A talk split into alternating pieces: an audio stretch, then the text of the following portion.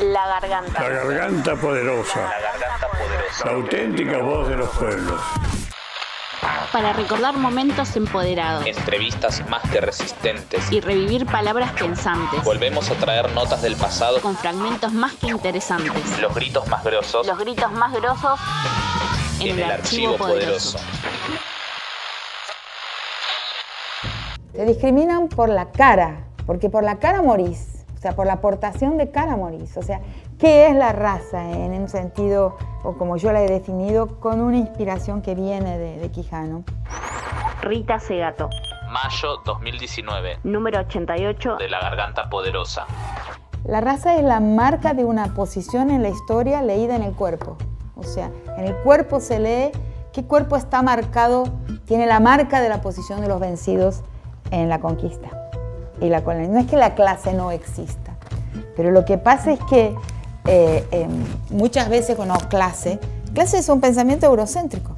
No es que no exista, pero la raza a nosotros nos toca más de cerca. Hasta que no reconozcamos la discriminación racial, no, no tenemos espejo. El país, América Latina, no tiene espejo. No sabe cómo mira. Miramos racialmente.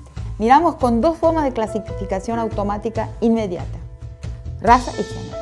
O sea, quién es mujer y quién es hombre, y quién es negro y quién es blanco, porque es la marca en el cuerpo que permite la primera forma de exclusión, la forma más inmediata de exclusión.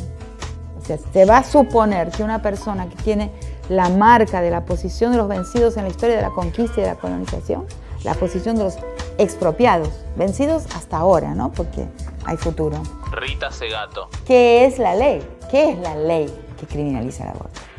No es una ley que hace que el aborto no exista, no tiene eficacia material, hace otras cosas. Quiere decir que debemos entender esa ley como una ley que es para otras cosas y no realmente para prohibir el aborto. Otras cosas, por ejemplo, para decir quién tiene el poder en el país. Por ejemplo, los- las provincias de Tucumán, Salta y Jujuy con sus criollajes bandidos, asquerosos, que jamás han hecho una ley contra el chineo, que es como muchos jovencitos de ese criollaje ridículo, tilingo, de las provincias del noroeste, va a iniciarse sexualmente con las niñas huichí.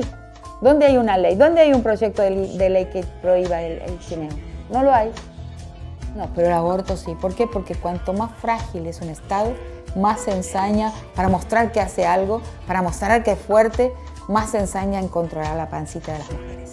Es el índice, es el principal síntoma de la fragilidad de una élite estatal, de un control estatal de la vida. Porque muestran que tienen poder en lo más frágil, sobre lo más frágil, muestren que tienen poder sobre lo más fuerte.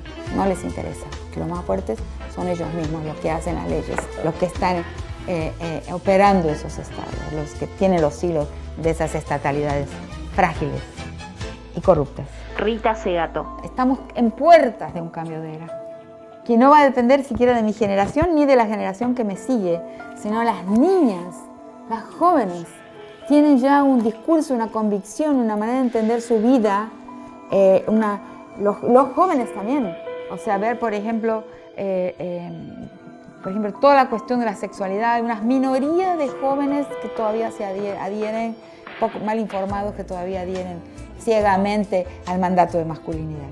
O sea, el mandato de masculinidad está siendo desconstruido en todas partes y por todas las clases sociales. Rita Segato.